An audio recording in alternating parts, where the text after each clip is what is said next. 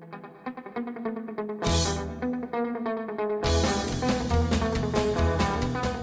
Olá, ouvinte, muito bem-vindo ao PokerCast do grupo Super Poker. Eu sou o Guilherme Calil. Eu sou o Marcelo Lanza. Marcelo Lanza, essa semana apareceu direto, não precisamos trazer defesa nenhuma, a Gabriela não precisou vir nem nada. O assunto foi encerrado, senhor. O assunto foi encerrado. Entrevistado de hoje, Felipe Gonzaga, o Zagazal, querido Zaga, fantástica primeira parte. Mais uma vez eu preciso agradecer ao Alan, que foi legal pra caramba, nos indicou para essa entrevista. O próprio Alan, que fez uma entrevista maravilhosa com esse jogador fantástico. E essa entrevista tá lá no Super Poker, você pode conferir.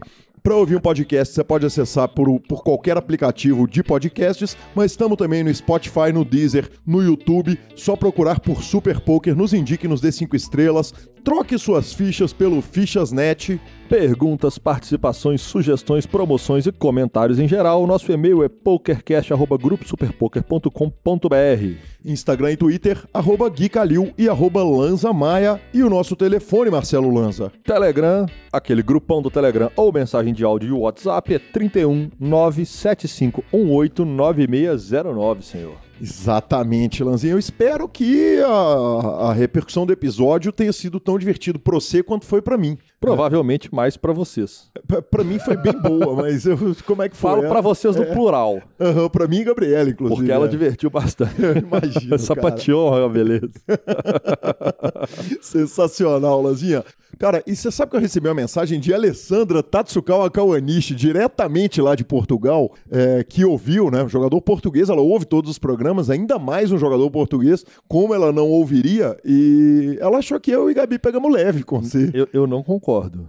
Eu imagino eu não concordo. Não, imagino eu que não. achei que é, foi, foi ok, foi justo, bem sapateado, bem sapateadinho, inclusive, entendeu? É, me, me portei direitinho, comportadinho, foi isso mesmo, e segue o jogo. mas, Ian, mas esse monte de citação regulou sua conta, né? Obviamente. Tem regulado. Não, não estou numa fase podendo reclamar da minha conta. Eu descobri que não existe variância jogando baralho. Que homem! a variância para os fracos. Pô, aí deixa a variância para essas horas. Na hora que o POI consegue invertido, os caras eu consigo fazer a WSOP errar uma pontuação, entendeu? Quando eu chego no caixa do supermercado, ele está em treinamento. É, deixa a variância para essas coisas leves da vida. Você toma dura no aeroporto? Exato, tomei dura no aeroporto. Exatamente. Quem aperta aquele botão e consegue e ser revistado? Cara, é, eu fui. Exatamente. Entendeu? Então, nessa hora é a variância. Em compensação, abre os aplicativos e dinheiro chovendo para tudo quanto é lado. É, exatamente. Muito satisfeito. Ontem eu peguei mais uma retinha no, no torneio do milhão da Liga Premium ali, trigésimo alguma coisinha. Uma hora, uma hora eles vão dar o dinheiro pra gente. Jogamos cashzinho, arrumamos mais um dinheirinho. O senhor arrumou um dinheirinho também? Não posso reclamar. Fui, fui... Olha aí. Olha a cara de alegria dele. fui, fui, fui, fazer um exame ali no Mater Day, passei no clube, que era ao lado, arrumei um dinheiro, já pagou uma das, uma das baladas do final de semana com sobra e, e no poker, né, velho? Que amor. Tá louco. É, que isso que, é que eu tô falando. Uma de cinco cartas é brincadeira. É craque. Que, que, tá louco. É craque. Eu quero ver se jogar Holden depois. Eu não, eu não quero, não, não obrigado. das coisas mais tensas do mundo é você abrir o Holden logo após uma sessão de Omaha cinco cartas. Tipo, dá sono. Imagino. Eu imagino, exatamente. Ah. Tipo, você sair de um PlayStation 4 e. O 4 é o atual? O 4 é o atual. O e, e jogar Atari, né? É, talvez. Ok. Poker Masters, professor? Notícias Poker Masters, continuando a nossa cobertura daquele belíssimo evento, senhor. Lanzinha, olha só. Uh, o Poker, Poker Masters 2019 está encerrado tá? O último evento que nós demos notícia foi o evento número 7, cujo campeão foi ninguém menos que Sam Soverell. Uh, evento número 8. 25 mil dólares no limit holding para 41 atletas da mente. Primeiro, primeiro colocado foi o Sergi Reichak, jogador espanhol, ganhou 369 mil dólares. E na quarta colocação tivemos Sam Soverell, prepara que lá vem. Evento número 9, 25 mil dólares, no limit holding, 49 atletas. Cara, o Cale Burns, que tinha voado na WSOP Europa, é, arrumando dois braceletes, cravou esse torneio para 416. E na segunda colocação ficou o Alim Zirovic, que foi o campeão do Poker Masters do ano passado. Na quarta colocação, de novo, Sam Soverell, puxou mais 122.500 dólares. E nada parece detê-lo, evento número 10, 50 mil dólares no limit holding para 34 entradas. Campeão, Lanzinha. Sempre Sovrão, cara. que homem! Que semana, hein? Que semana, que semana. Uh, cara, o que uh, puxou 680 mil dólares e, cara, ele tava passando muito mal. Eu ouvi a entrevista dele pro Poker Central e ele tava passando muito mal, ele não queria jogar os 50k, mas ele fez as contas e falou: ah, tem ali meus 25% de chance, o field é pequeno, né? 34 entradas, tem chance de alguém ir me ultrapassar. Eu quero a Purple Jacket, a jaqueta roxa. Roxa. Então eu vou, vou dar um tirinho nesse torneio aqui para evitar que os caras me passem. E foi campeão do evento, puxou mais quase 700 mil dólares. Que homem fantástico. Ele que veio de uma vitória no British Poker Open. E, cara, e aí ele fala um negócio que é muito curioso, porque nós vamos ter uma entrevista logo em seguida. E ele fala o seguinte: muitas pessoas que eu pensei que eram muito boas, eu vi cometendo um tanto de erros. Então presta atenção, porque ele falou isso e daqui a pouco nós vamos ouvir o monstro, o mito, a lenda. Que homem, Yuri Nerd Guy, e vamos ver que, que não é uma, um pensamento só do Sam Sovrel. Ainda no final da entrevista que ele deu, ele falou que ele vai tentar usar a jaqueta roxa, que ele vai tentar compor o visual com a jaqueta roxa. Haja estilo, né? Haja estilo, né? A jaqueta roxa, que é roxa e não azul. Certo? É isso, cara, porque o Alan me mandou uma mensagem falando o seguinte: Gui, você falou que a jaqueta é azul e a jaqueta é roxa, né? Eu respondi para ele por escrito o seguinte: jaqueta azul, azul jaqueta. Jaqueta azul é melhor que uma plaqueta. E ele demorou um tempinho e falou assim: Mas não é a jaqueta roxa? Eu falei: Não, desculpa, velho, eu tava só cantando caneta azul pra você. Nossa senhora. E eu compus isso na hora, cara. Fiquei tão é. orgulhoso, Lanza. Imagina, do mesmo nível da composição de caneta azul. Obrigado, só que eu não arrumei nenhum dinheiro com a minha, eu arrumei no máximo uma, uma piada horrível pro podcast. Justo. Mas, Muito porra, ruim. A plaqueta ali foi boa, hein? É, Vamos para os resultados do 2019 Poker Masters Championship Finals. É ele, não podia não ser ele. É, cara, isso aí é o seguinte: não, eu, isso é o ranking, é. é. o resultado final do ranking. Exatamente. O resultado final do ranking não, não tinha como ser diferente. É, o Sam Sovereign ficou na primeira colocação com 1.160 pontos. Segundo lugar, Cale Burns. Ele terceiro... dobrou a pontuação, né? Foi Ter... Exatamente. Terceiro lugar, Chance Cornet. Depois, Cham Winter. E depois, Ali Imzirovic, que era o campeão reinante, né? É... A curiosidade é essa, né, Lanza? Se você somar a premiação do Sam Soverell, que foi 1 milhão e 400 mil dólares, arredondando, o Cale Burns, 585, o Chance Cornet, 556, o Cham Winter, 495, ele quase ganhou a soma do, do, do, segundo, terceiro e quarto, né, cara? Que evento, que evento bem puxado, justíssimo, é tudo dele. Cara, a transmissão é deliciosa, então, mais uma vez, parabéns ao trabalho que o Poker Go faz. É, cara, que, que, que, transmissão deliciosa, de um evento legal demais, é, bonito.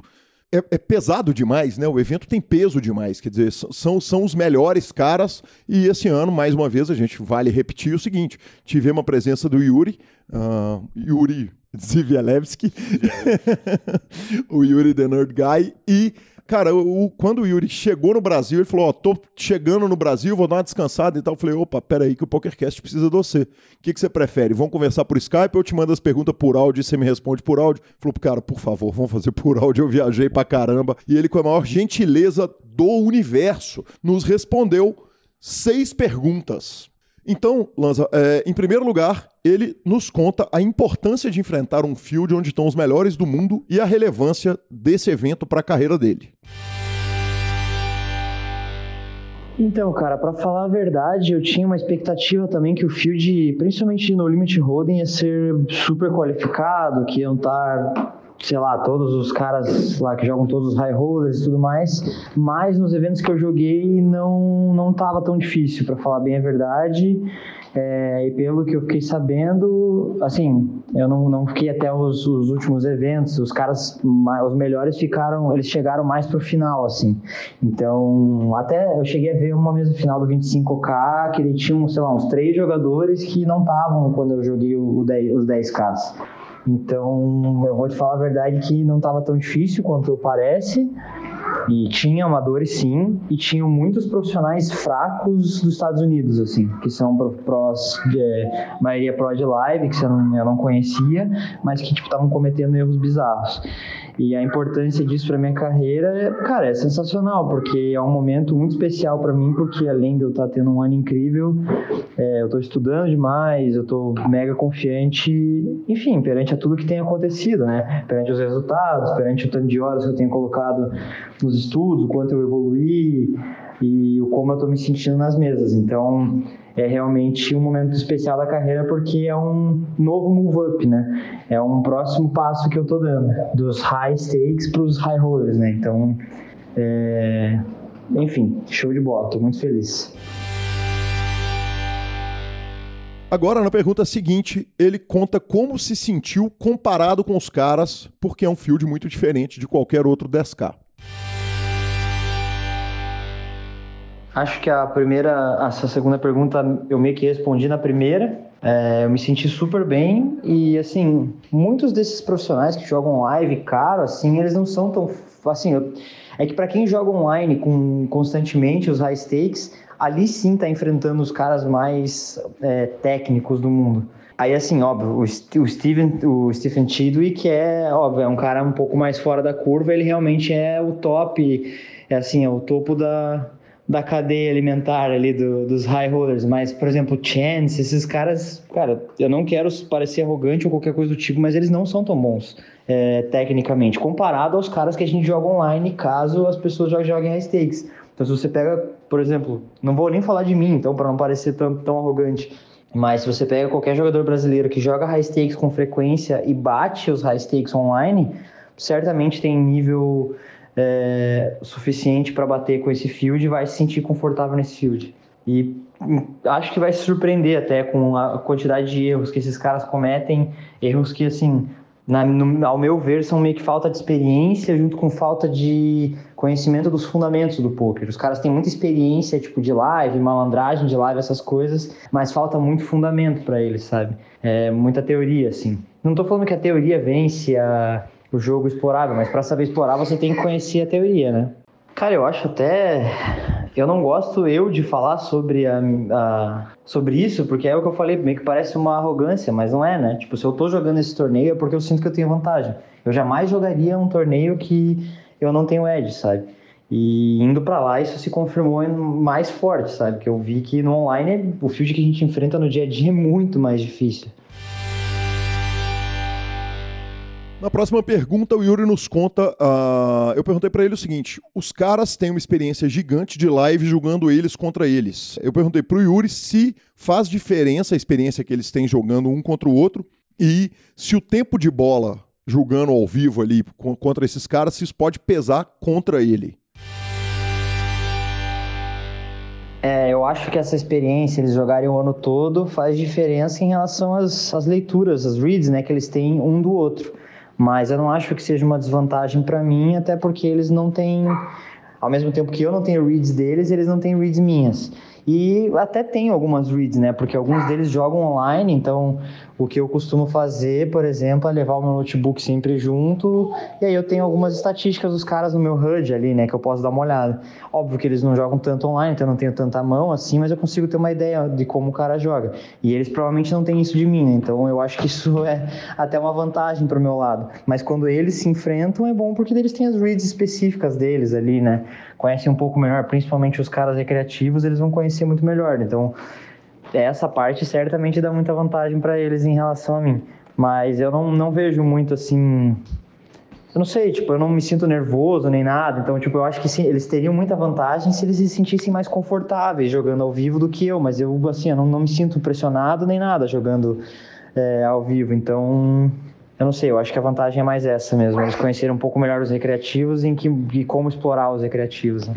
E tem uma coisa que eu sempre penso é que talvez os brasileiros eles se diminuam até nesse, nesse ponto, sabe?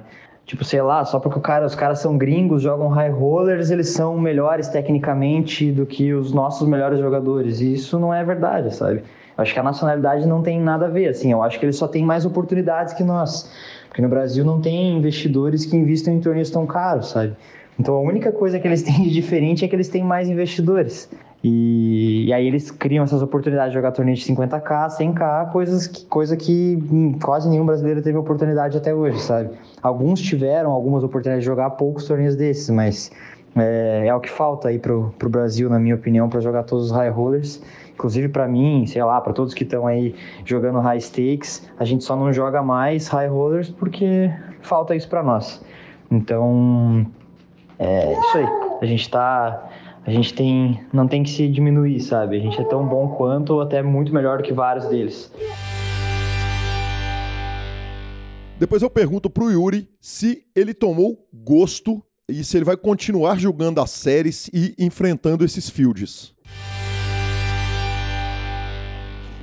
Sim, com certeza é, pode. Vou fazer, farei o possível para tá, participar mais desses torneios. E como falei, né, é um, é um próximo passo agora da, da minha carreira dos high stakes para os high rollers, né? É, a única parte complicada dessa transição é que não tem um meio termo, sabe? É, é um jump muito grande do high stakes para os high rollers, porque assim, o torneio regular do dia de semana, o mais caro que a gente tem é 1, 2K por semana, lá, 2, 2K por semana. Aí você vai nos high rollers, o mais barato que tem é tipo 5, 10K. Então é um, um jump enorme assim, né? Então, acho que a única o maior obstáculo é se acostumar com a a variância é meio que parecida, talvez, com os jogos caros em relação a bains, só que não tentar se pegar o dinheiro, sabe? Tentar lembrar sempre o número de bains, da variância. Porque, assim, vamos falar do online. É comum você pegar uma variância lá de 100 bains, por exemplo. Agora, se você pensar no dinheiro, quanto custa 100 bains de high rollers, é muita coisa, né? Seria, no caso, se fosse só 10k, seria um milhão. E é uma variância totalmente possível, sabe? Então tem que se desapegar desse dos números e sim se apegar aos bains e etc. Em, tipo, em, fórmulas matemáticas do que no número em si, né? Do dinheiro, no valor do dinheiro. E para finalizar, vou, vou repetir que assim, eu não me sinto tão à vontade em falar de mim mesmo, sabe? Nessa questão dos, dos torneios. Porque, como eu falei, parece uma certa arrogância, mas assim, se eu não confiar em mim mesmo, se eu não achar que eu tenho edge, eu não estaria jogando lá, sabe? Então é por isso que é por isso que eu tô querendo fazer esse, essa transição. Tipo, não é nenhuma transição, né? Continuar jogando online normal, mas jogar os torneios mais caros é, live também. E, e aí eu não quero que as pessoas me entendam mal, mas eu não consigo enxergar outra forma de falar isso sem deixar claro que eu só vou jogar por, em torneios que eu acho que eu tenho vantagem, sabe? Acho que seria loucura da minha parte tentar fazer um move up para dar um tiro, sabe? Sem ter certeza absoluta que eu tenho vantagem sobre o field. Acho que para qualquer profissional isso vale, né? É uma loucura o cara tentar subir limite para, ah, vamos ver se dá certo, vamos ver se eu tenho vantagem. Acho que o cara tem que estudar muito tanto o jogo quanto o field e só fazer o move up quando ele tiver certeza que ele pode bater aquele limite, né? Por último, eu perguntei a ele o que ele acha do Sam Soverell, o grande campeão. Perguntei para ele se o título está em boas mãos. Cara, eu não, não conheço ele assim o suficiente. Eu joguei com ele só em uma mesa dessa vez lá no Poker Masters e joguei num torneio que era aquele mix Big Bet. Então, assim, não não consegui ver muito sobre ele assim. E para ser sincero, eu não, não acompanho muito os high rollers, não assisto muito a mesa final e tudo mais. Óbvio que agora eu vou ter que começar a fazer isso para pegar algumas reads deles, né? Mas ainda não, não tenho uma opinião formada, porque na verdade, na verdade eu não tenho nem meia opinião formada, porque eu joguei, sei lá, 15 mãos na mesa dele. Então fica difícil falar. E no final agradeço a participação. Muito obrigado. Eu que agradeço, cara. Força sempre aí a oportunidade de falar com vocês. Obrigadão e nos vemos no Millions aí. Abração. Sensacional, senhor. Sensacional. E que carinho, que atenção. E parabéns mais uma vez pelo belíssimo trabalho de buscar o rapaz quando ele tá quente ainda, né? Ele tá com, com aquela. Com, quente, ele tá de, de, de, jet lag ainda, né? Exatamente. Foi exatamente isso, cara. Pegou ele no kick da bola, falou: vem cá, que fala definição, aqui. Marcelo. E, sensacional. Mais uma coisa que só o PokerCast faz pra você. É, e, cara, e aí o seguinte, bicho, você tá falando do meu mérito, imagina o mérito do cara de ter essa gentileza toda de responder, de de bicho, carinho, né? Sensacional, velho. Obrigado, Yuri, de novo, cara. O carinho, aliás, não só do Yuri, da comunidade inteira de poker que todo mundo tem com o PokerCast, é realmente um negócio fora de série. Então vamos para a segunda notícia do dia, que o Hand History do Party Poker voltou, senhor. Exatamente, Lanzinha. Voltaram, são compatíveis já com Poker Tracker, Hold'em Manager, essas, essas ferramentas todas, cara. É, e isso apareceu com uma tweetada do Rob Young, que é o, o, dono do Party Poker, né, o, o, o homem por trás do, da, da, marca, ele colocou o seguinte: como prometido, uh, as Hand Histories, apenas anônimas, estão agora uh, liberadas para download no Party Poker no My Game, na aba My Game. Uh, peço desculpas pela demora e eu gostaria de estar 100% feliz, satisfeito com o, o, os dados criptografados. Uh, nós também contactamos o Poker Tracker e o Hold'em Manager para que eles possam fazer é, o, a exportação ficar compatível e assinou. É, essa foi uma tweetada, então, do Rob Young. E, Lanza, isso é essencial, né, cara? A gente chegou até essa discussão para quem está no grupo do PokerCast. Essa discussão pode ter ficado um pouco velha, porque nós já demos essa opinião lá.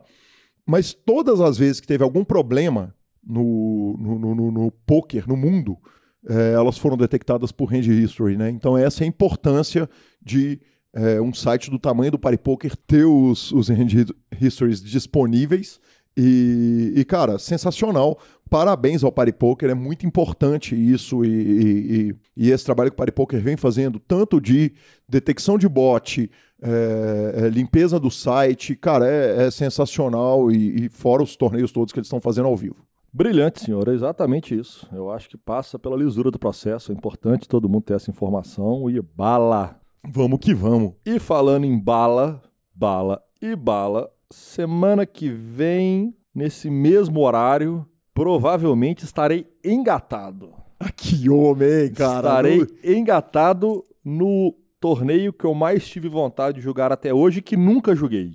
Qual é o torneio, Marcelo? O Marra High Low BSOP, senhor. Pô, aí sim, hein, velho? Que sensacional. Dia 26 de novembro começa o BSOP Million, senhor. Estaremos lá de ponta a ponta, já estreando no próprio dia 26 do Omaha High Low do Sabor. E sabe o que, você vai poder ouvir enquanto você estiver jogando? Se o programa sair no próprio dia 26, pode até ser que saia no dia 27. Cara, você vai poder ouvir uma entrevista super especial. Aliás, foi um programa super especial inteiro que nós fizemos com o DC. É, eu chamei ele para dar uma entrevista. Ele contou pra gente tudo. E eu perguntei assim: de quantas reuniões são feitas no BSOP, quanto tempo antes que eles têm que reservar aquele salão maravilhoso do WTC, até torneio por torneio, passamos ali pelos principais da grade, é, alimentação, lojas, enfim, tudo a respeito do maior evento de pôquer da América Latina, do, do Hemisfério Sul. É, nós perguntamos para ele e mais. Ainda falamos a respeito da reunião da DTP, que tinha essa promessa, era para ser uma, uma entrevistinha ali de uma hora, ela acabou saindo com uma hora e meia. Ou seja, Marcelo Lanza, programa que vem vai ter pouco Calil e Lanza e muito Calil e DC. Então o programa que vem será tudo que você gostaria de saber do BSOP e não tinha quem perguntar. Exatamente, exata. e, e olha que eu perguntei, das partes boas até as partes difíceis. Então já fiquem ligados, porque hoje, dia 18, tá saindo. É, 19. 19 tá saindo o Zaga parte 2. E no dia 26, na, na largada do BSOP, provavelmente descer BSOP especial. É isso. Exato, senhor. Cara, se o Vini, se o Vini voar, assim, olha que o Vini costuma voar, a gente não costuma nem pedir. A, a gente tem pedir. que ajudá-lo, é. né, pra ele poder voar. Mas eu acho que tem chance até desse programa sair na, na segunda-feira. é, o sonho. 25, é o sonho, hein? É o sonho. É vamos sonho. tentar. Pedido no ar pro Vini, assim, vamos, na tora? Tentar. Até porque a gente pode gravar na segunda cedo ou no domingo, Domingão. Domingão, é. Domingão já tomamos uma, tranquilo. É, peguei. Pororô, Fiquei doido. Aí sim, qual? Mas e aí, enquanto as pessoas estão ouvindo esse programa, eles estão ouvindo. Se, se você vai ouvir o seu programa no BSOP, você pode estar ouvindo esse programa no Masterminds. Exatamente, senhor. Do dia 18, hoje, ontem. Ontem. ontem Hoje, essa semana, é, exatamente. até o dia 25, Masterminds no H2 São Paulo, mais um evento fodástico. Masterminds, que é um evento super especial. Palestra, participações. É, é, ele é muito gostoso, né? Ele tem uma pegada muito diferente. Então, não fique de fora, corra que dá tempo, aquele aquecimento pré-millions, bala, já arrumar a forra e o dinheiro para jogar a reta pra toda. jogar a reta toda, exatamente. pra poder atolar no Millions. Fica rico no. Como é que chama? Fica rico no Masterminds pra quebrar no Millions. Exatamente. Ou, ou, não, para ficar rico no Millions ou quebrar tentando. Exatamente. ou ficar. É exatamente. Ficar rico no Masterminds e milionário no Millions é de fato uma possibilidade. É de fato. Porque é pagando real. 1,3 milhões garantidos para o primeiro colocado, É então é real. a chance de ficar rico em um, milionário no outro, de fato. Sensacional. Bora agora para Caribbean Poker Party. Cara, Caribbean Poker Party, sabe o que, que acontece? Semana que que, vem. Lanzinha. Acabei porque- de ver aqui. É, sabe por quê, velho? Porque não dá tempo. No- no- no- a gente tá com a mesa final cheia de estrelas, tem três brasileiros na reta, a gente tem, que- tinha que gravar hoje, então fica pra semana que vem. A notícia que vamos ter vai ser essa. Então é o seguinte, semana que vem, rapidinho, Caribe Poker Party, bala, bala, bala e BSOP. É isso. É exatamente isso, Então- professor. Claro que vai ter a participação do ouvinte, a gente não aguenta, né? Não, aí mas eles, eles são dono do programa, né? Exatamente. Então bora. Fichas net? Fichas net. E vamos à nossa entrevista com o Zaga. O Fichas.net é o seu parceiro para compra e venda de ficha nos principais sites de poker online. Chame o Fichas.net e avise que chegou até eles pelo PokerCast para participar de promoções super especiais para os nossos ouvintes. O WhatsApp do Fichas.net é 062 99837 1007 e lá você negocia suas fichas com os melhores preços. O Fichas.net trabalha com créditos do PokerStars, PariPoker, PP Poker, o Poker, EcoPays e AstroPay Card. Repetindo, o WhatsApp do Fichas.net é 062 99837 1007. O número está na descrição dos nossos programas. Fichas.net, confiança e melhor preço para suas fichas.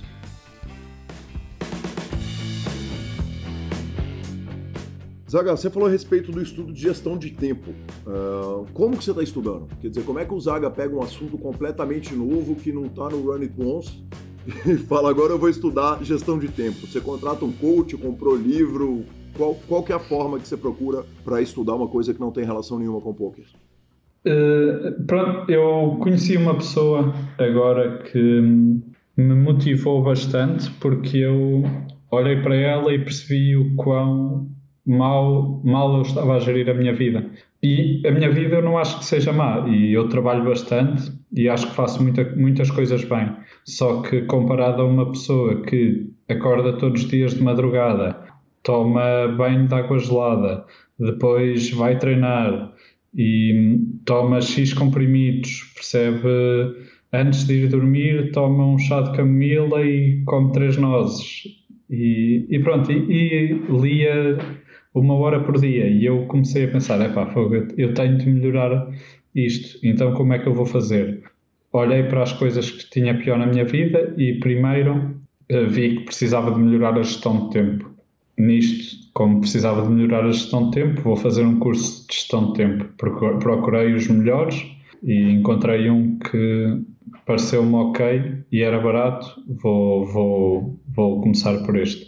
Depois defini que a seguir a isto ia estudar eh, como aprender as coisas muito depressa.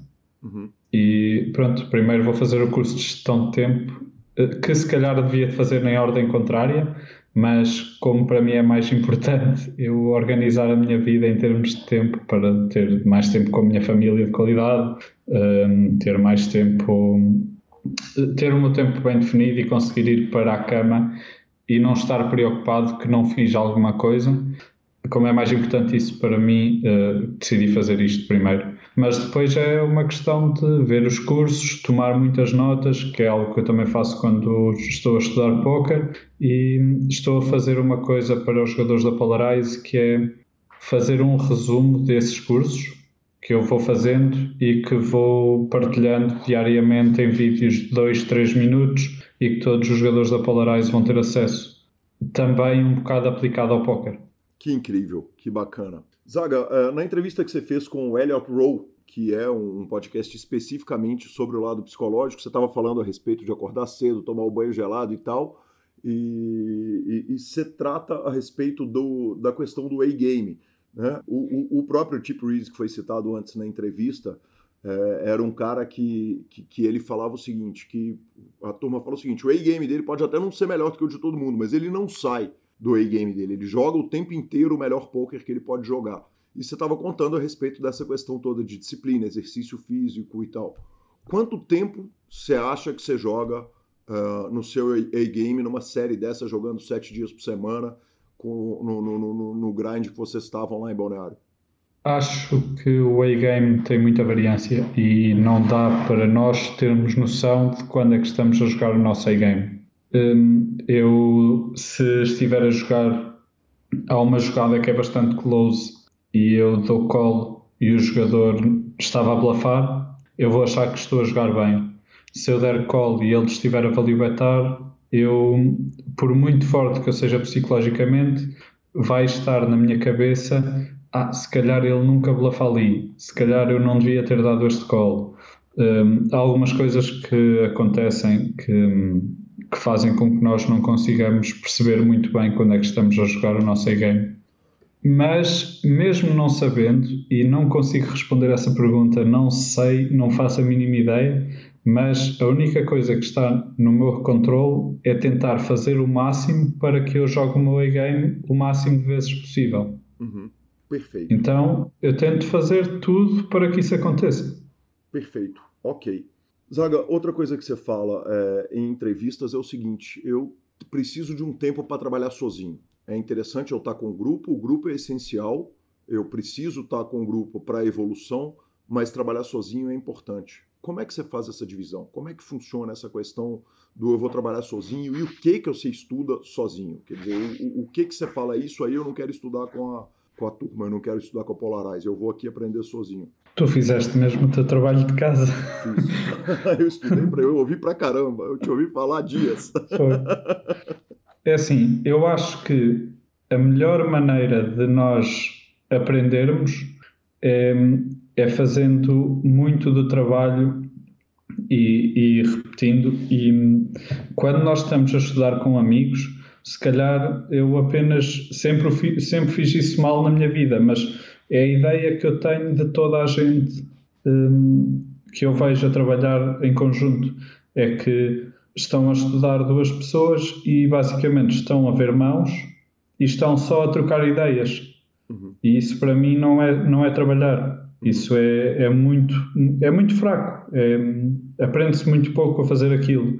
Eu acho que para aprender mesmo o póquer é um jogo de matemática e nós temos de fazer muitas contas. Temos de calcular a equity que temos, de ver como é que as nossas mãos se comportam contra X range, como é que o nosso range se comporta.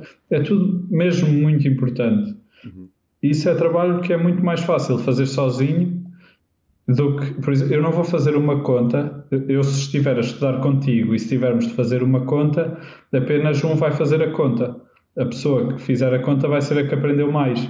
E enquanto eu estiver a fazer a conta, tu vais fazer o quê? Vais ficar a olhar? E, e então as pessoas normalmente não fazem as contas quando estão a estudar por causa disto.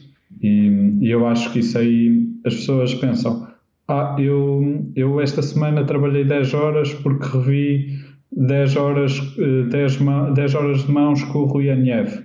Isso é super importante para mim. Eu revejo muitas mãos com o Rui Aniev. Eu marco montes de mãos para lhe perguntar uh, o que é que ele acha que de fazer. Mas não é todo o trabalho que eu posso fazer. E não preciso de 10 horas semanais de rever mãos com ele para ver todas as mãos que me interessam a opinião dele. Uma, duas horas por semana, de certeza que chega. O resto é trabalho que eu tenho de fazer sozinho. Perfeito. E com relação aos seus meninos, eu vou me permitir chamar de meninos, porque normalmente a turma o, o, grosso dos jogadores de pôquer de time são jogadores mais novos, com relação aos meninos da Polarize, como que você orienta eles a respeito da parte que eles vão estudar sozinhos? O, o, trabalho eu imagino que você tem como supervisionar o trabalho que o jogador faz no grupo, mas eu não, não, não consigo imaginar você supervisionando o trabalho deles individualmente, jogador por jogador. Qual que é a orientação nesse sentido? Eles têm o coach individual deles, e eu neste momento estou a tentar dar o máximo de aulas individuais a toda a gente para também estar um bocado em cima disso. Mas o que nós tentamos fazer é, nas aulas de grupo, tentar passar o máximo de informação que conseguirmos e também o máximo de informação de como é que eles podem trabalhar sozinhos, ou em aulas de grupo, ou em vídeos que eu faço. eu quando faço vídeos, um, que faço bastante, um, por exemplo, o, a última série de vídeos que eu estou a fazer é uma, uma série de vídeos em que eu vou ver as minhas próprias leaks nos. O que é que eu estou a fazer mal durante os WCUBs, através da análise das stats, e depois, a cada uma das coisas que eu estou a fazer mal, que é uma lista muito grande, tem para aí 20 pontos, eu vou mostrar-lhes como é que eu vou resolver isto. Então, eu ao fazer isto, quando eles veem estes vídeos, eles vão aprender como é que eles vão resolver as coisas que eles estão a fazer mal. E é muito nisto que nós nos focamos. O nosso objetivo não é nós chegarmos aqui e dizer-lhes: olhem, vocês têm de trabalhar assim, ou têm de jogar assim. Tanto que nós nunca damos range de, das mãos que eles têm de jogar, porque eu não acredito nisso. Eh, nós explicamos-lhes como, é, explicamos como é que funciona na teoria e como é que eles se vão ajustar a cada spot e eles aprendem a jogar e, e acho que é, é, por causa deles todos saberem porque é que as coisas se fazem assim que têm todos uh, resultados brilhantes.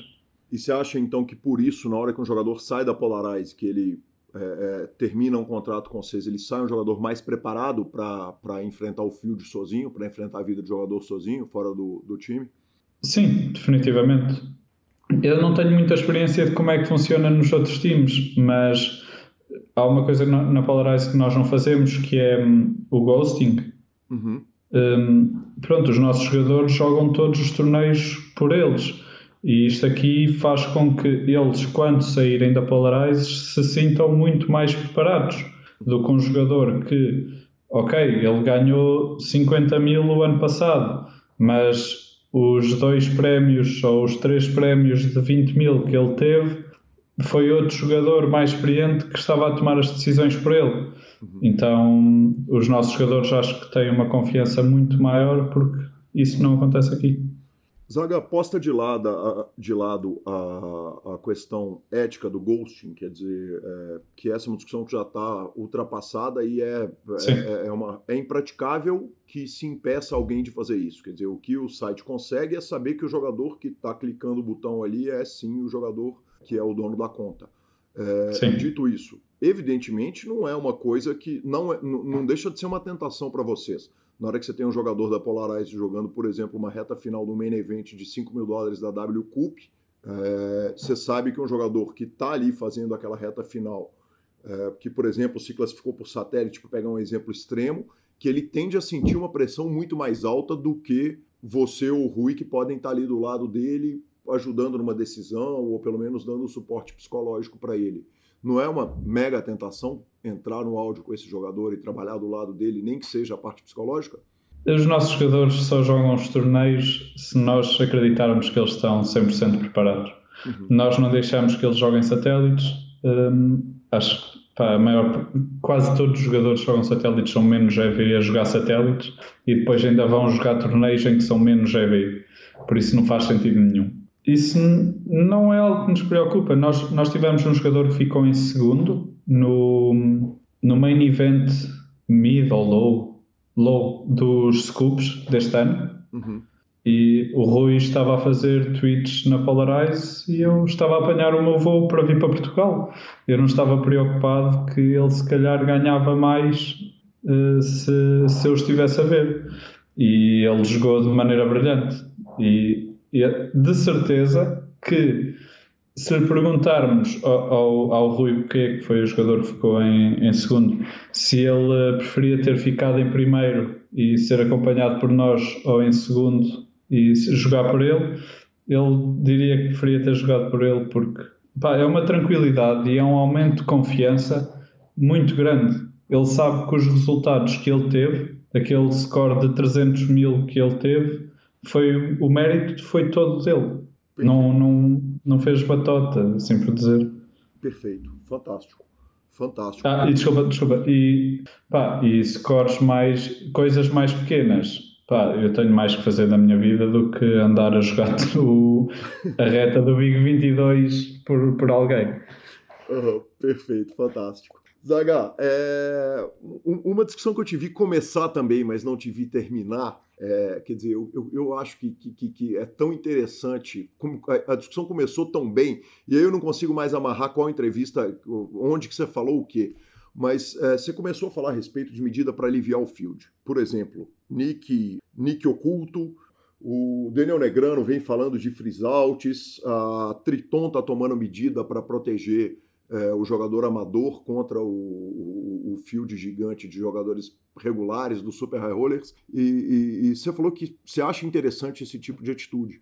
Vamos conversar um pouquinho a respeito disso? Você acha legal, por exemplo, o Bodog, que o jogador não tem nick toda vez que ele entra, ele entra cada um com, cada vez com um nick diferente, é, corte total de HUD. É, essas medidas para trazer o jogador recreativo para o jogo, para voltar o jogador recreativo, porque há jogadores que desistiram mesmo do jogo. Chegaram num ponto que falaram, pô, eu não consigo bater esses caras, eu não jogo mais. Fala para mim um pouquinho a respeito da sua visão específica, que eu achei sensacional você, a, a sua fala a respeito. Eu, há um grande problema neste momento, na, a meu ver, que é hum, os bots. Uhum. Uh, e acho que esse, esse, é o maior perigo e acho que é algo que nós temos de nos focar em combater e os jogadores poderem jogar todos os dias com um nick diferente e o facto de não haver ad faz com que isso seja muito mais difícil de combater. Então sou totalmente contra isso e eu não confio nesse tipo de salas que dá para mudar sempre o nick e prefiro não jogar lá. Um, não terem ad, salas como a Party, eh, que não têm ad, eu jogo lá. Jogo menos mesas, estou mais focado eu até gosto do facto de não haver ad, acho que o jogador mais focado e o que joga menos mesas tem um edge grande aí, mas também é porque confio um bocado no trabalho que eles estão a fazer por trás e acredito que eles estejam a tentar trabalhar para que não hajam bots na sala. Uhum. Um, mas relativamente ao, ao, às mesas anónimas e ao, ao facto de mudarmos de nick regularmente, eu sou contra isso. A, a, to, a todas as outras coisas de como a Triton está a fazer, de um jogador recreativo pode convidar um profissional, etc. Isso aí traz, traz novos edges para o jogo. Eu agora tenho de ser um jogador que sou muito mais amigo das pessoas e trato muito melhor os jogadores recreativos para poder ser convidado no futuro. Acho que isso é tudo bom, passa a ser um jogo completamente diferente. Eh, o meu objetivo também não é jogar Super High Rollers, por isso não estou muito preocupado com, com isso, mas é interessante. Eu, eu vou-me preocupar um bocado mais em assistir às mudanças que eles estão a fazer e depois deles eh, fazerem as mudanças pensar e criar a minha própria opinião do que pensar no que é que eles deviam fazer. A diminuição do número de reentradas é, em, em, torneios grandes, você acha que seria uma. uma... Claro que para o jogador profissional é muito ruim, porque você consegue imprimir num número grande de entradas, enquanto você estiver jogando bem, você consegue imprimir é, um prazo muito menor, fazer dinheiro num prazo muito menor uh, se você tem reentradas. Mas a diminuição do número de reentradas, ou até fazer mais torneios freeze-out, uh, você vê com bons olhos uma mudança nesse sentido? Vejo, vejo. Eu, acho, eu não gosto de jogar torneios em que tenham muitas reentradas. Acho que isso maioritariamente favorece o jogador profissional e maioritariamente é apenas o top 5% é que é bastante favorecido aí porque os jogadores recreativos perdem e os jogadores, uh, os regulares mais fracos também perdem bastante por o torneio ter, uh, ter reentradas. Um, eu acho que os torneios não terem reentradas era algo bastante bom para o jogador recreativo. Só que ele nunca vai perceber isso porque o jogador recreativo quer um prize pool muito grande.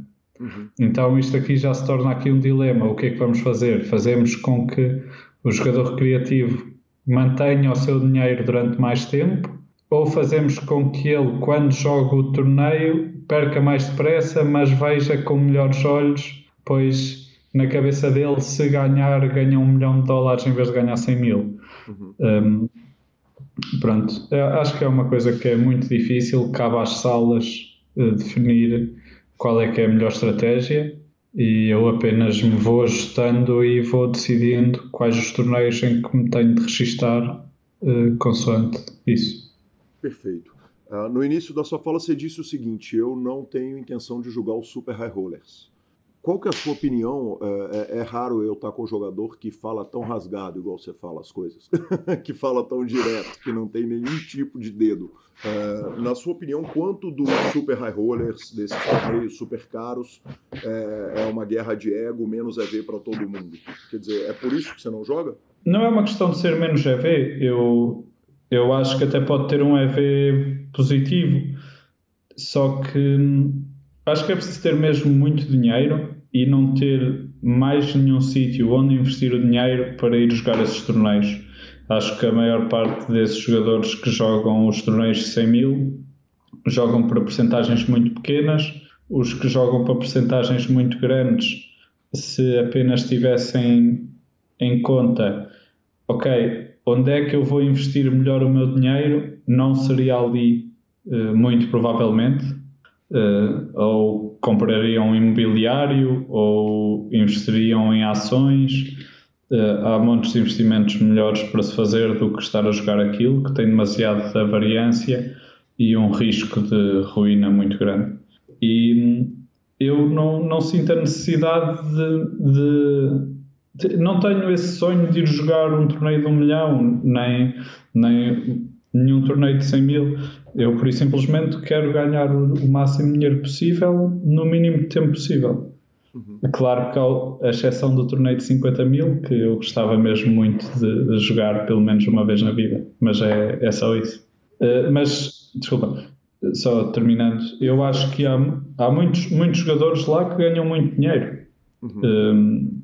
Uh, há, só que é muito difícil perceber porque toda a gente vende ação, ninguém faz ideia de quanta porcentagem é que alguns jogadores têm, não fazemos ideia da bankroll que muitos jogadores têm. Eu acredito que hajam 5% dos jogadores que jogam regularmente os Super High Rollers têm dinheiro negativo, ou seja, têm mais dívidas, têm mais passivos do que ativos.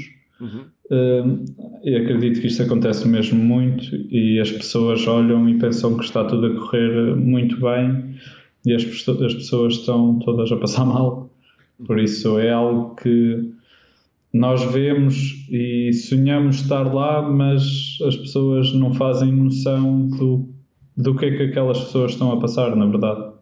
Zaga, você disse que em não tendo a ambição de jogar o Super High Rollers, quer dizer, quando a gente abre o seu Random Mob, você tem o grande resultado que é de um milhão e meio lá do, do, do, do PokerStars do, do, no Caribe, é, mas tem poucos grandes resultados é, no, nos fields ao vivo, né? ao contrário do online, quer dizer, você, foca muito pouco no ao vivo.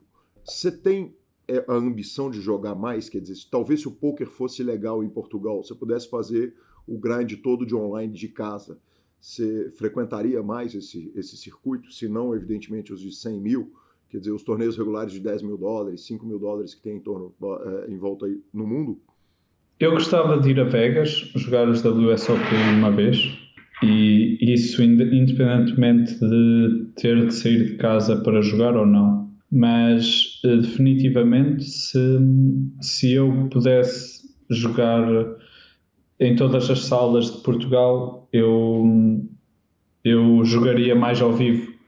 Mas acho que isso é no ponto em que eu estou na minha carreira em que me posso dar ao luxo de o fazer, porque acho que um jogador que esteja a começar a sua carreira ou que já esteja há algum tempo a ser jogador profissional de póquer e que ainda não tenha muito dinheiro, acho que não o pode fazer e acho que se devia focar ao máximo uh, em jogar online.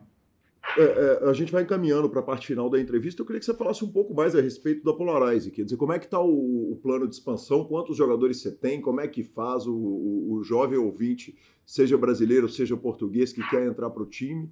Quais são os planos, o status atual e os planos futuros para a Polarize?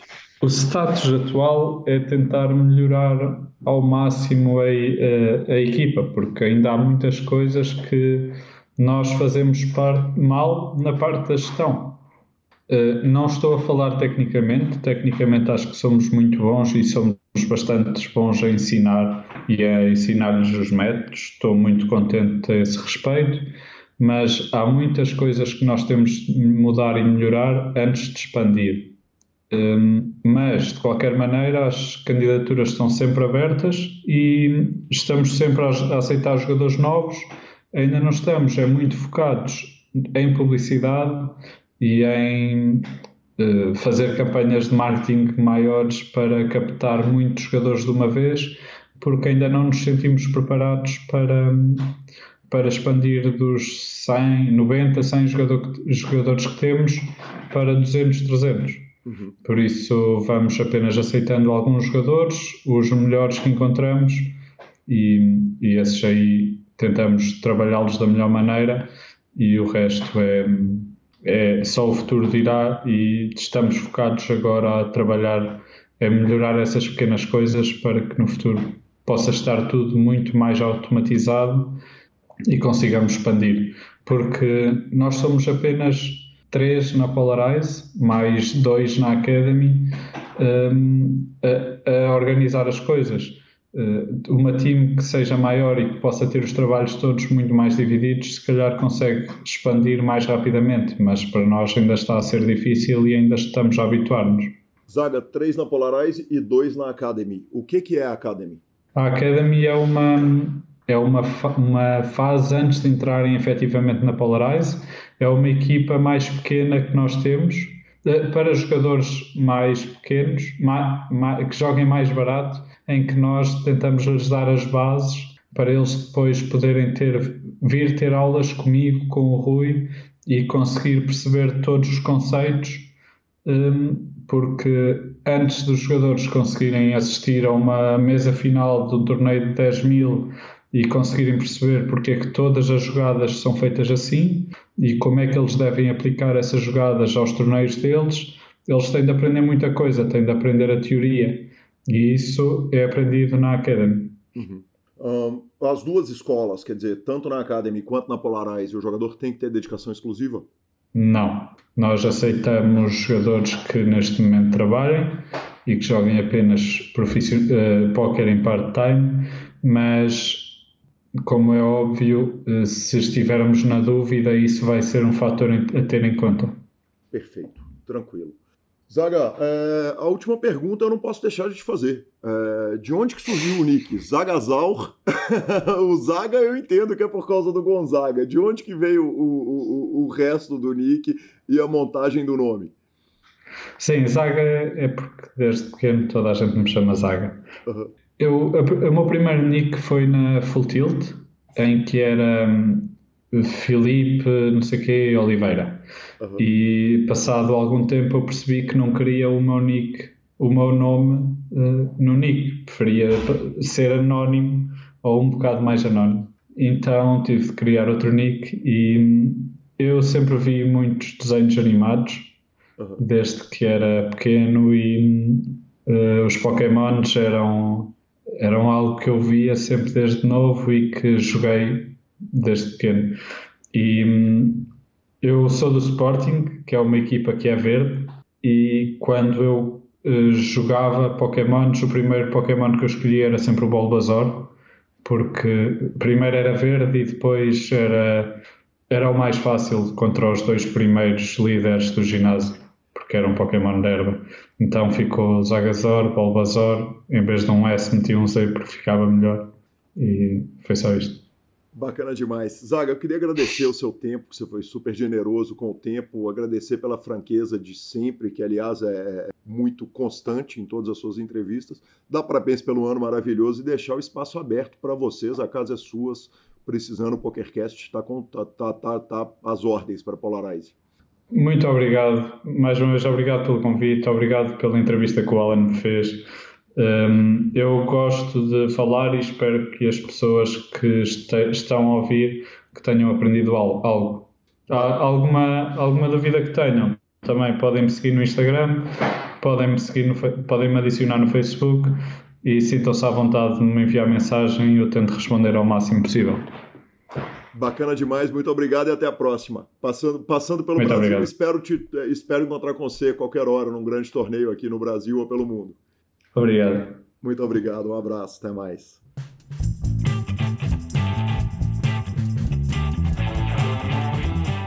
Opa, então é isso aí, rapaz. E agora vamos direto para tweets, que ao que fiquei sabendo, temos tweets pra bosta. Não, não precisa, velho. Não, Gostei de falar não pra precisa, velho. O cara tá ouvindo com os filhos, com a mulher Então no tá carro. bom, senhor. Corta isso, bota no final. Mas... Co- Como diria Boechat, tira as crianças dos carros. Aí sai os bonequinhos, aí você fala, tweet pra bosta. Aí você fala, volte as crianças pro carro. Tuitada, senhor. Lanzinha, tem um tweet pra caramba, cara. Começamos com uma tweetada do Shondib, que adivinha quem mais poderia fazer isso? Não, só ele mesmo. Duas coisas são, me impressionam a respeito do Daniel Negrano.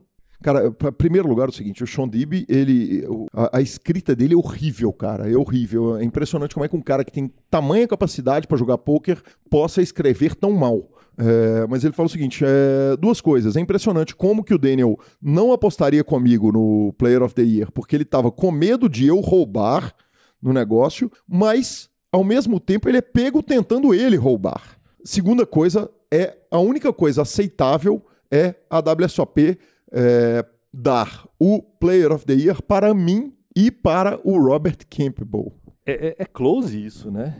Não vou falar o, o É fato close, de close se ele é dele, idiota dele ou se ele é acusar- imbecil. Não, ele acusar os outros, isso é uma palhaçada. Inclusive, escape processo. Mas enfim.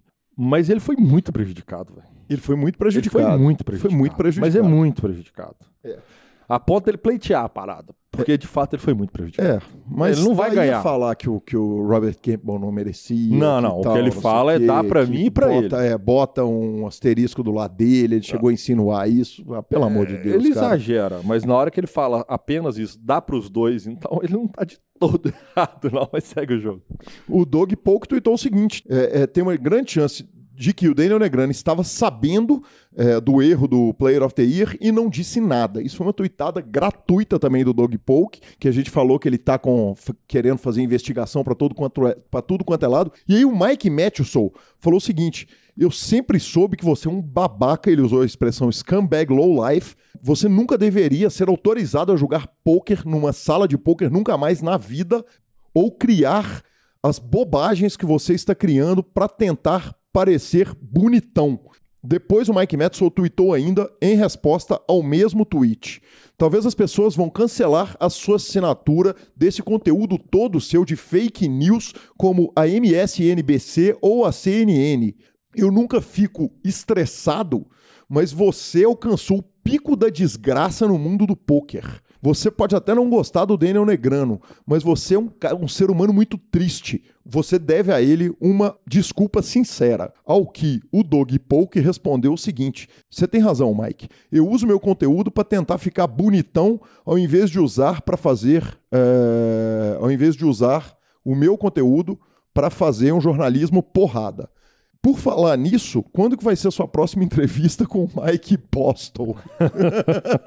então, cara, flames pra todos os lados no Twitter.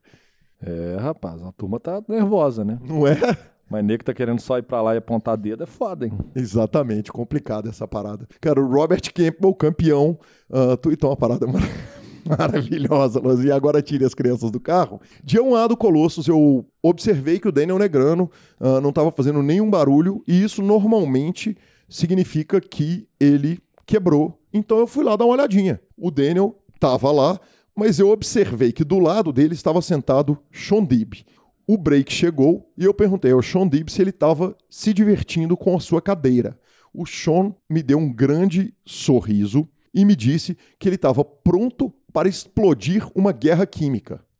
Eu achei que era apenas uma gíria falando do seu A-game de poker, mas o que ele estava fazendo era segurando seus gases no break para poder voltar e explodi-los na cara do Daniel Negrano. Meu Jesus amado. Lanza, bicho, olha o nível que chegaram as tuitadas desse, desse programa do PokerCast número 91. Que beleza, hein, senhor? Que beleza, hein? Turma tá pra jogo. Tá pra jogo.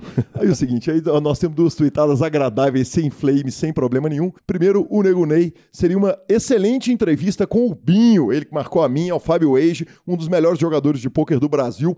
Claro que sim, Nego Ney, uh, arroba André Felipe. E, cara, sensacional e, bicho, com certeza absoluta, o Fábio Age tem que vir rápido pro PokerCast, o convite vai chegar lá muito urgente. E o William Esmeril uh, mandou o seguinte, que estava assistindo algumas videoaulas do Dex de Cash na TV Poker Pro e ele é muito bom. Obrigado. Redes sociais.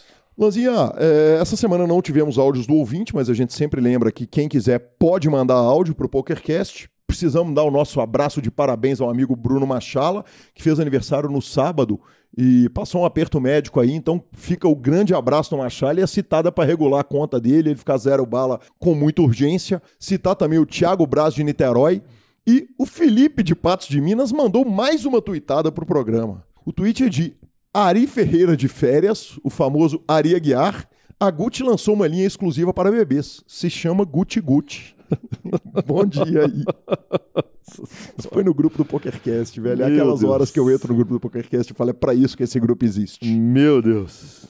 E o Leonardo de Souza entrou é, no grupo também. Uh, Leonardo Souza, perdão. Lanzinha, você acredita que nós temos dois Léo Souzas no grupo? Os dois são do Rio de Janeiro. Um é o profissional de pôquer, que já é velha guarda, já tá lá matando a turma há muito tempo. E agora tem um novo Léo Souza que entrou, tá maratonando tudo, lembrou, contou, citou especificamente as histórias do Pitão, as histórias do Robert Lee e falou que ele conhecia muito pouco de pôquer, que ele foi descobrindo as coisas enquanto a gente foi falando a parada e tá lá na maratona. Eu falei com ele, falei, brother, o jeito certo de maratonar o PokerCast é ouve o programa novo na hora que ele sai e ouve com o tempo sobrando os antigos, senão o cara vai ficar desatualizado das notícias, né? Exatamente. Senão. É, porque tem muita entrevista que acaba que é temporal, né? As notícias são temporais. As entrevistas até não. Algumas não.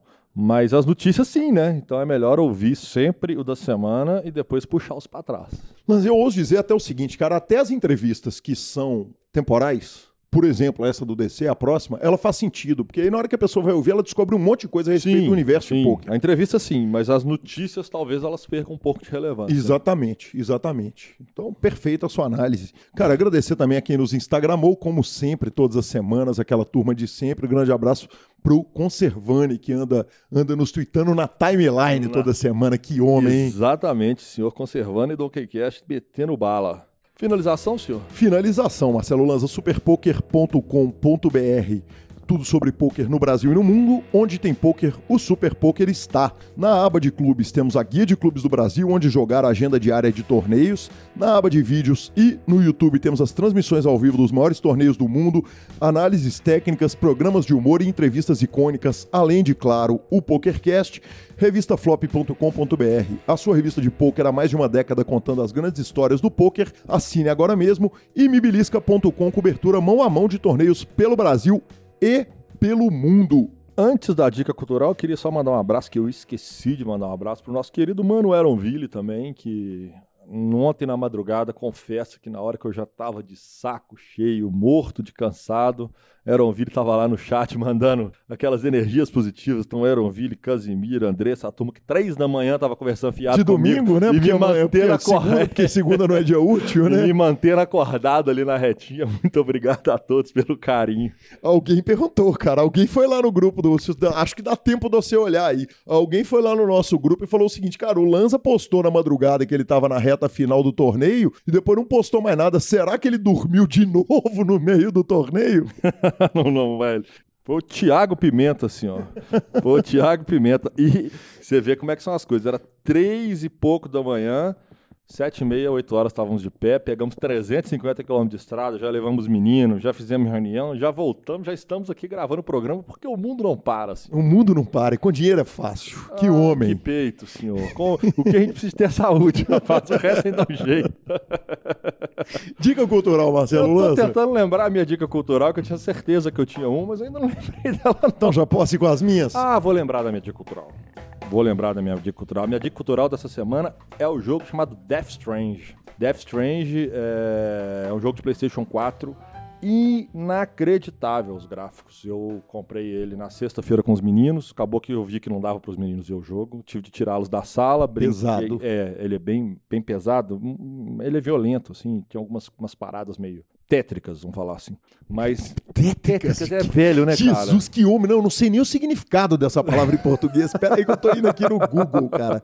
Cara, pra quem conhece, ele é o ator principal é aquele ator de, de, de, de Walking Dead. É simplesmente assustador os gráficos, cara. O gráfico do jogo é absurdo.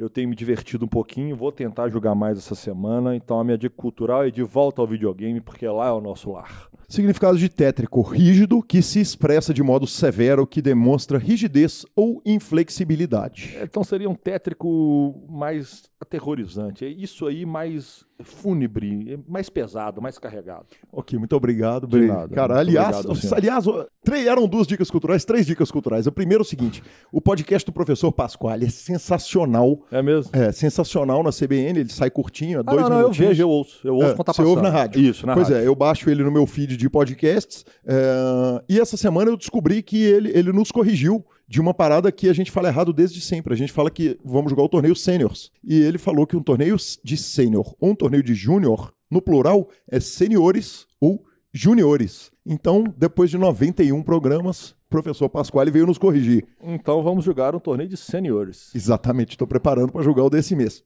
Lanzar esse final de semana assisti dois shows maravilhosos. Um de uma menina de São Paulo chamada Ima, YMA, que não é um show de rock. Eu não sei como definir a música dela, mas é um show que esteticamente foi impecável, musicalmente foi impecável, de atitude também. Cara, foi maravilhoso o show dela. Abrindo o show da banda mineira Moons, cujo disco novo já está nas plataformas.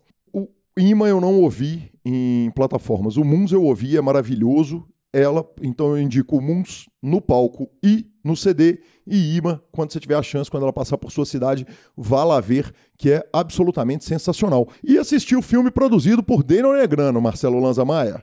O filme se chama Game Changers, ele tá no Netflix, A Dieta dos Gladiadores, defendendo uma dieta defendida por Daniel Negrano, defendendo o quê, professor Marcelo Lanza Maia? Não tenho a menor ideia. Vou deixar você falar. defendendo uma dieta toda à base de comida não animal. Toda à base de vegetais. Cara, o filme pega um monte de atleta olímpico, lutador de MMA, É vegano a parada. é, é- é- é não animal, é, é comida de base não animal. Então, Então, sem ovo, é, sem queijo, eu não. eu É um não- conceito vegano. é, É. tá. Vegano é zero animal. Ovo, nada. Zero animal, Leite, zero, exatamente. Nada, nada. Leite de soja, etc. nada, exatamente. Respeito. assisti o filme inteiro. ah, Respeito eu tinha ouvido o. Daniel Negrano falar a respeito do filme. Depois ouvi o Daniel Negrano falar que o Joe Rogan falou mal do filme, porque o Joe Rogan é patrocinado por uma empresa de carnes, que inclusive entrega bife na porta da sua casa. Que homem. E ele é mesmo, que homem. E, cara, eu tô numa dúvida cruel, porque o filme ou ele é absolutamente genial, ou ele é absolutamente imbecil, ou ele tá em algum ponto no meio desse espectro. Eu ou, não... ou- ou tem que torcer pra ele dar a volta. É, eu não sei como classificar o filme assim, cara. Ou ele é totalmente revolucionário, ou ele é a maior maluquice que eu ouvi na vida. Como quando eu ouvi falar sobre dieta, jejum intermitente, é, eu achei que era coisa de maluco e hoje eu sou jejueiro. Se você considerar que normalmente o negriano, quando ele não tá jogando poker, ele é meio que o Pelé, assim. Quando ele não tá jogando poker, ele tá falando bobagem.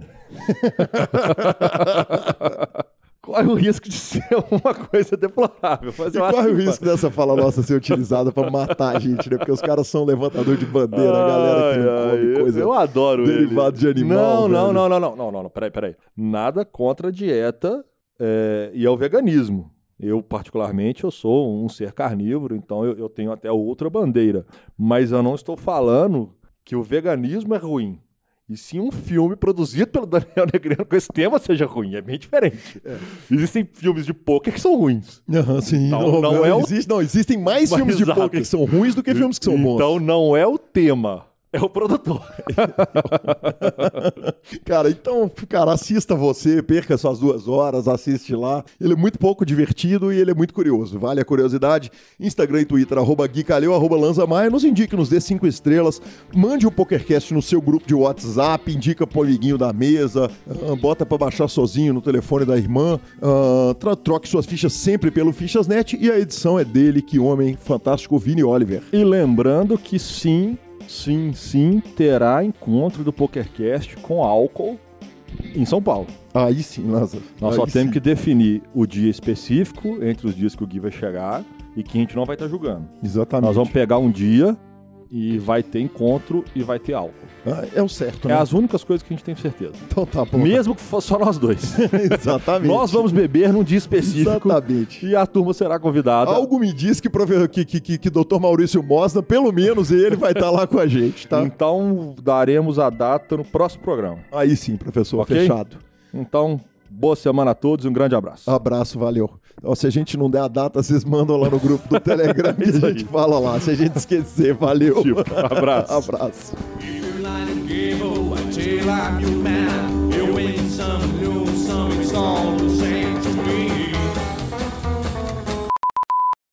Olá, ouvinte do grupo.